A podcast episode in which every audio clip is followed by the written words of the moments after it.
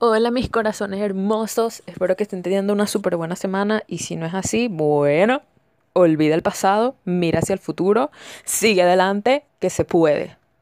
Eh, el episodio pasado estuve hablando un poquito acerca de las metas y las cosas que debemos estar haciendo a los 20 y les decía a todos los que los pudieron escuchar, que no hay nada específico que uno tenga que estar haciendo a los 20. O sea, no es que tú tienes que a juro estar estudiando o a juro tener un trabajo o a juro casarte, a juro todo. No, no, realmente no hay una lista de requisitos que uno tenga que cumplir antes de los 30 para poder haber logrado el éxito. Solo hay que realmente cumplir las metas que uno se plantea que quiere cumplir. Y si estás cumpliendo las metas que alguien más quiere que cumplas y no las que realmente tú quieres cumplir, te invito a que empieces a vivir tus decisiones, tus oportunidades y las cosas que tú quieras hacer.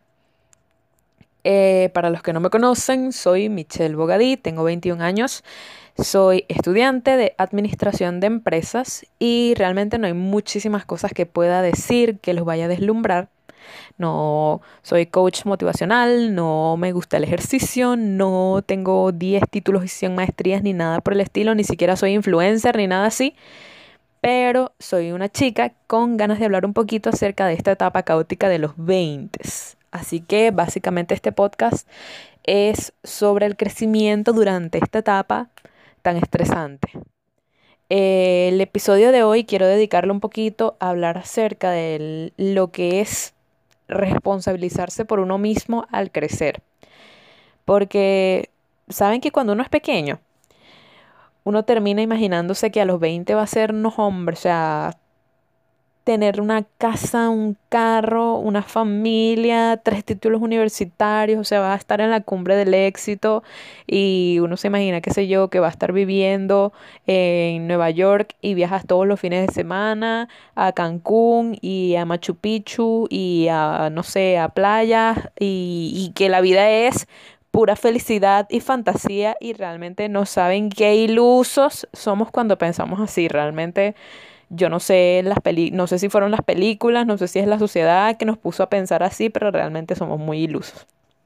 Porque cuando llegan los 20 y tú te das cuenta que tú no has hecho nada por tu vida, entonces llega ese momento en que tú te quieres meter tres tiros, pues porque tú dices, conchale, o sea, no tengo nada, no he hecho nada, no he prosperado, no, nada que ver, soy un fracaso aunque realmente a los 20 es que empieza tu vida como tal, o sea, apenas tú estás abriendo los ojos al mundo.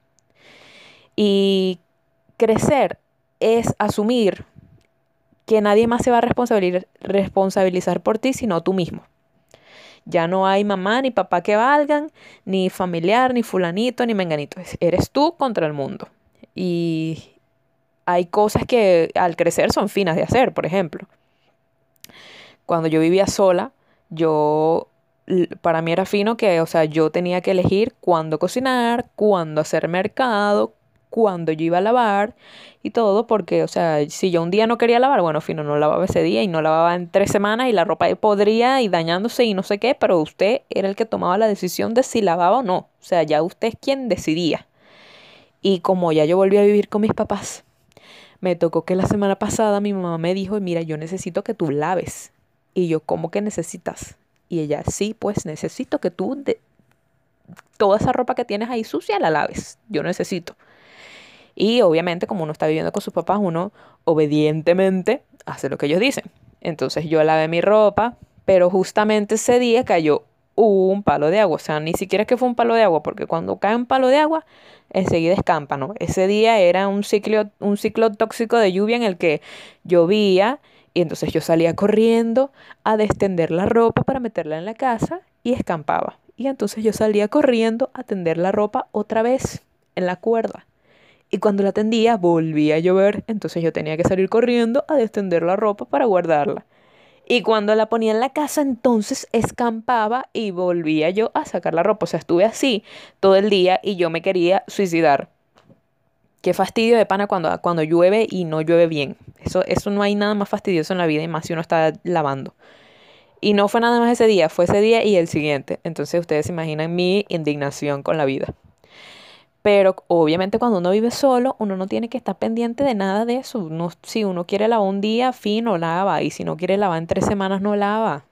Igualmente con la comida. Yo, a mí me pasaba que yo, hasta que no vea, hasta, mira, hasta que no se acababa la, el último grano de arroz, yo no hacía mercado. Hasta que, si yo sabía que ahí todavía había arroz, todavía se podía comer. Así que no había necesidad de hacer mercado.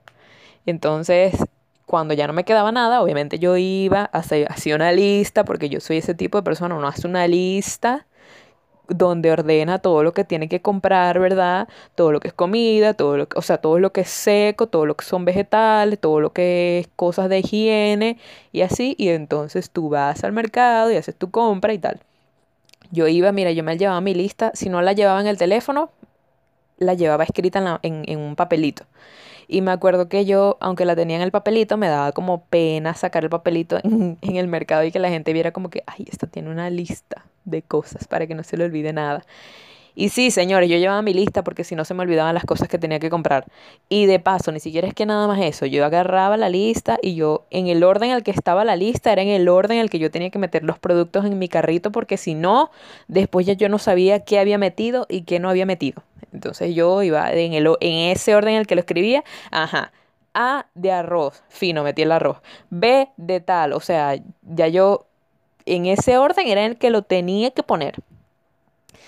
Y si lo llevaban el teléfono era fino, porque en el teléfono, ¿quién va a estar pensando que yo tengo una lista? Puedo estar hablando por WhatsApp y haciendo mis compras y nadie se va a dar cuenta, pues. Pero yo tenía la lista en el teléfono.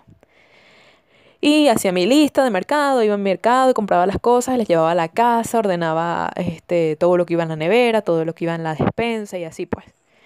Pero ya aquí en la casa, cuando me tocó otra vez mudarme, yo no hacía las compras, las hacían mis papás. Entonces, cuando yo estaba sola, obviamente podía meter cosas que no, por ejemplo, chuchería dentro de mi lista de mercado.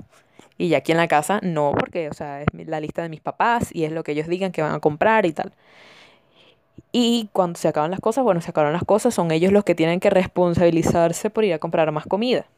Cuando uno vive solo, no, uno ya, o sea, no tiene que ver hasta cuándo le rinde la comida para ver cuándo va a comprar más comida. O si hay gente, yo conozco gente que no le gusta esperar a que no le quede nada, sino que cuando ya está viendo que por lo menos le queda la mitad de lo que tenía al principio, entonces ahí van y hacen otro mercado. Así que ahí es que uno va asumiendo realmente que tú tienes que defenderte por ti mismo, que tú tienes que resolver por ti mismo y que hay momentos en los que la adultez es fina. Por ejemplo, esos momentos en los que tú tienes que cocinarte y de repente te da, te da la dilla cocinar un día y tú decides no cocinar ese día y cocinas al otro, pues, o ese día no quieres comer arroz, quieres comer, qué sé yo, espagueti con carne molida, o no quieres comer espagueti con carne molida, pues quieres comer arroz con mantequilla. Y usted se hace su arroz con mantequilla. O arroz con huevo, lo que sea ahí es que uno va, o sea, asumiendo que, concha, la adultez fina porque tú tomas tus propias decisiones y resuelves por ti mismo. Pero la adultez deja de ser fina, mi hermana, cuando tú vas al médico. Y ya les voy a contar mi experiencia personal, porque todo aquí es con experiencias personales. Hace como dos semanas a mí me dio una reacción alérgica por comer chaguarma. Y yo tuve que ir al mes, o sea, ya, déjeme contarle las cosas con detalle. Yo esa noche me comí mi chaguarma fino, yo me voy a acostar y cuando yo me voy a acostar, yo siento que yo tengo el ojo extraño, o sea, yo me siento el lado izquierdo de la cara como extraño. Entonces yo me paro de mi cama y me veo en el espejo de mi cuarto y cuando yo me veo yo tenía el cachete y una, la parte de cerca del ojo como hinchada. Y yo voy y le digo a mi mamá, mamá, mírame, tengo esto así, así, asado. Y ella me dice, tómese una loratadina, que es un antialérgico, ¿verdad? Y usted va a agarrar una hoja de colombiana y esa hoja usted lo va a pasar por fueguito así y se la pone en el ojo, así calientica, y eso se le va a quitar. Y uno obedientemente va y se toma su, su remedio, como su mamá le dice. Al otro día cuando yo me desperté, yo no tenía ojo. Yo no tenía ojo. Yo por ese ojo no veía nada. Yo ese ojo estaba chino, chinito, chinito, que yo no veía nada. Yo, el ojo estaba, yo realmente tenía el ojo abierto, no lo tenía cerrado, pero yo por ese ojo no veía nada. de lo hinchado que yo, de, lo hinchada que yo tenía la cara de ese lado. Y ni siquiera es que nada más hinchada, yo la tenía hinchada y roja. Entonces yo al otro día mi mamá cuando yo me desperté ya no estaba, ya se había ido al gimnasio. Y entonces yo tuve que ir al médico sola. Yo me levanté, yo me vestí, yo me bañé, o sea, yo me bañé, yo me vestí, yo salí al médico, justamente aprovechando que mi papá iba saliendo de la casa, que me dejara en el módulo. Y entonces ahí yo llegué, hice mi colita para que me atendieran por emergencia, porque eso era una emergencia obviamente. Y tuve que esperar a que me atendieran. A todas estas yo no quería que la gente viera que yo tenía mi ojo hinchadísimo como lo tenía porque, o sea, qué pena. Entonces, por lo menos el tapabocas me tapaba la mitad de la cara, pero todavía se me veía el ojo, o sea, que no se me veía, pues más bien no se me veía el ojo de lo hinchado que lo tenía. Y yo decidí ponerme unos lentes de sol. Cuando la enfermera venía a preguntarle a cada quien qué tenía, yo me acuerdo que yo estaba en la fila y que la enfermera se me quedó mirando y me dijo como que, ¿y usted qué tiene? Y yo nada más me alzaba los lentes de sol y ella me vio el ojo y me dijo como que, ah, sí, sí, quédese ahí en la cola.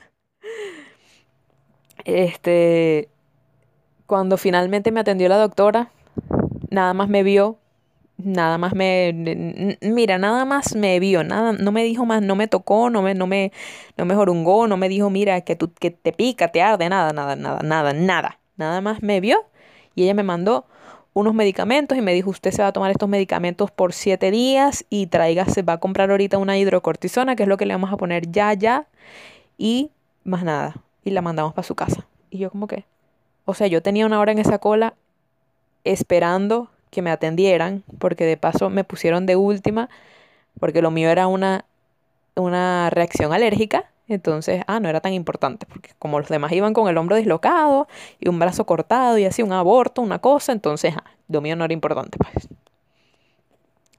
O sea, tú me estás diciendo a mí que después de una hora que yo estuve esperando ahí pensando que era lo que te iba a decir a ti, tú no me vas a, tú no me vas a ver, tú no me vas a hacer nada. Efectivamente, no me vio, no me hizo nada, me mandó mis, mis remedios, mis récipes, mis cosas, y yo fui a comprar mi medicamento. Y cuando vine a que me pusieran la hidrocortisona, ¿verdad? Porque solo ponen intravenoso.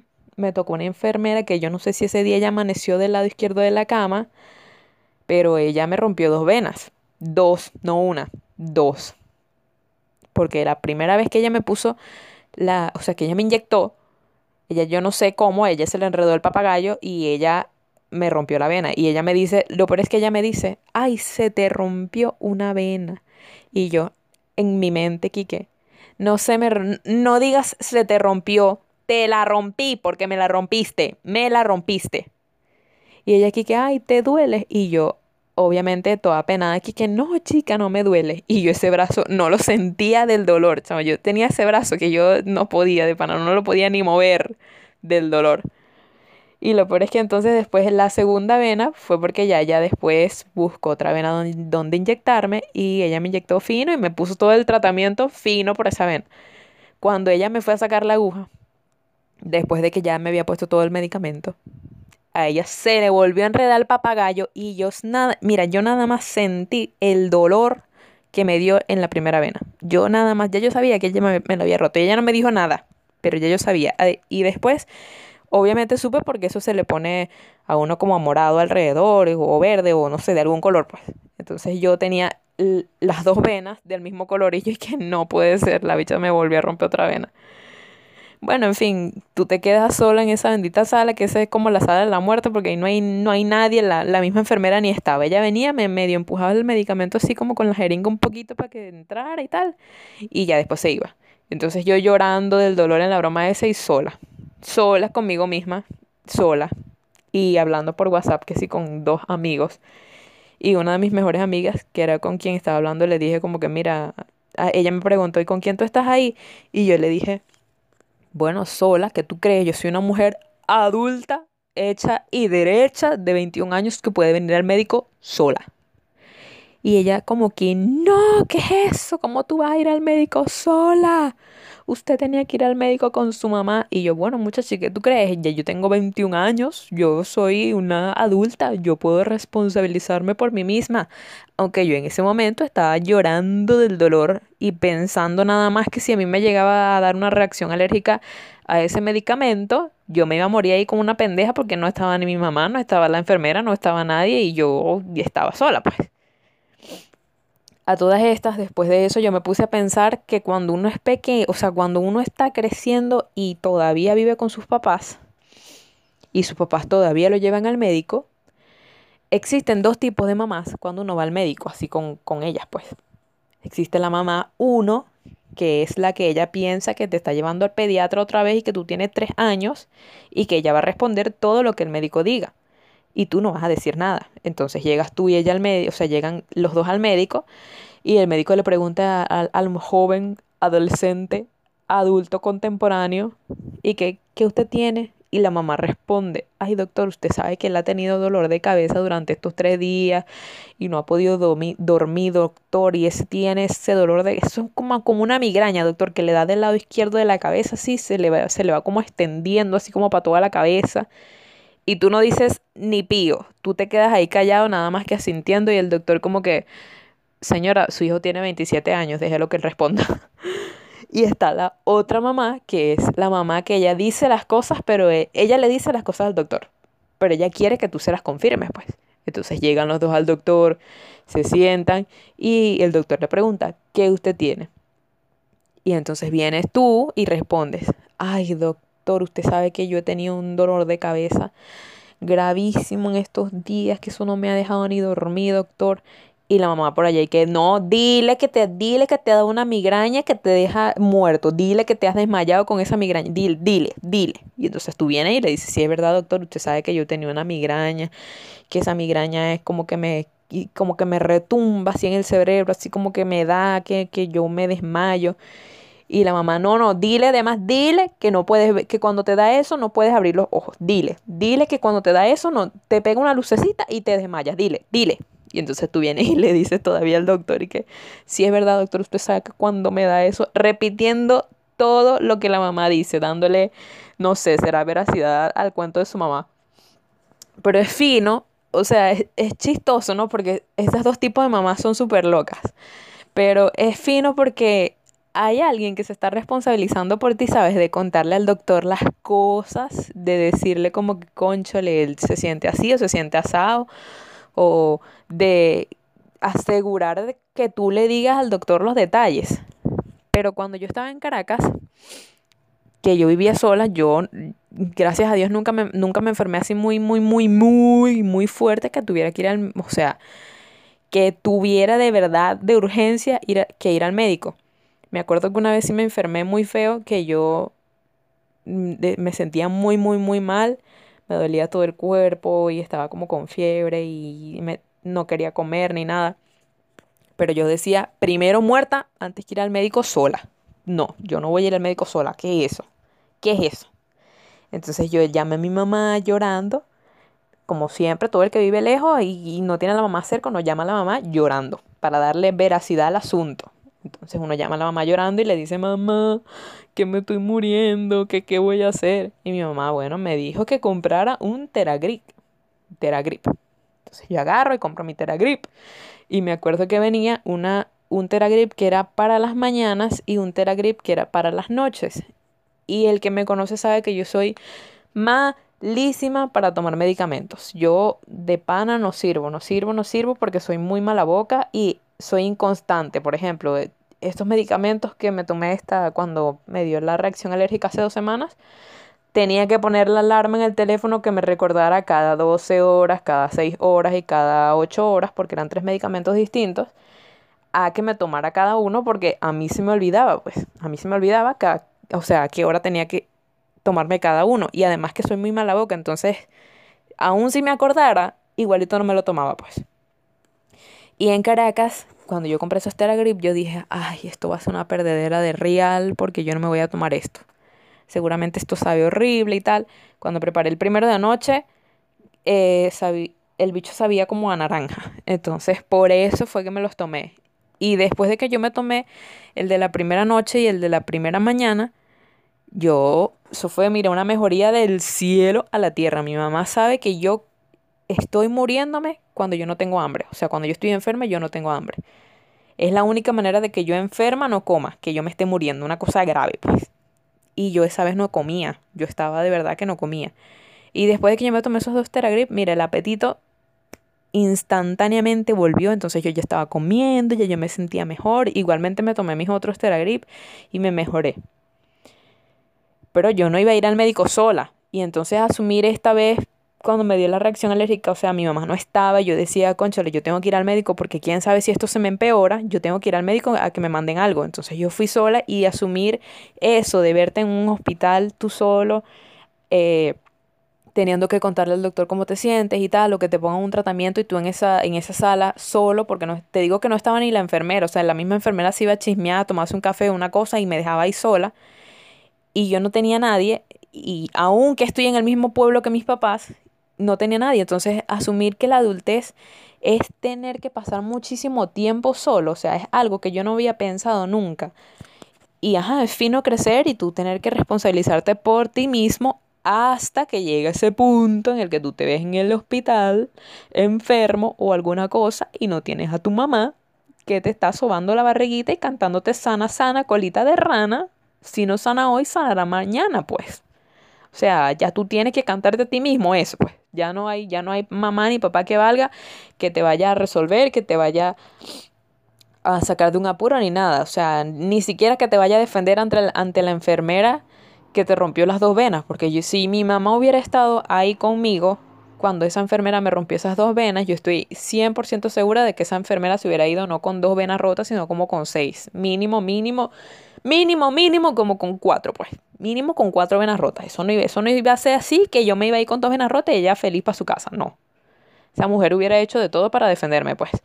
Pero cuando uno crece, entonces ya no hay mamá que te vaya a defender al hospital. Ya eres tú solo. Y crecer es fino. Y yo nada más le quiero decir a los que, porque me ha, me ha empezado a escuchar mucha gente que está todavía entre los diez y tantos y no han llegado a los veintitantos. Entonces, le aprovechen que todavía tienen a sus papás que, los que les resuelven por lo menos la parte de ir al médico solos, porque de pana yo les digo, yo quiero, cuando yo estaba ahí sola en esa sala que me estaban poniendo el medicamento y estaba llorando, yo nada más pensaba y que, ajá, y yo tengo planes de, de viajar a otros países y de conocer, o sea, Dios no quiere que a mí me llegue a pasar esto así en otro país, que yo voy a hacer? O sea, como yo voy a estar sola ahí en un hospital y, con, con quién yo voy a estar, o sea, quién va a estar ahí conmigo. Y crecer es asumir que ya no va a haber mamá y papá y ya no va a haber amigos y, o sea, sí hay amigos, pero ya cada quien está en lo suyo, ¿sabes? Ya, ya eres tú solo contra el mundo, tú quien te vas a defender, tú quien vas a resolver, tú, que vas, tú quien vas a solucionar. Y yo sé que crecer es así, pero nunca lo había visto como que también desde, desde ese punto de vista de ir al médico solo es complicado porque tú sientes que si, que si algo sale mal, tú no vas a, o sea, no va a haber nadie ahí.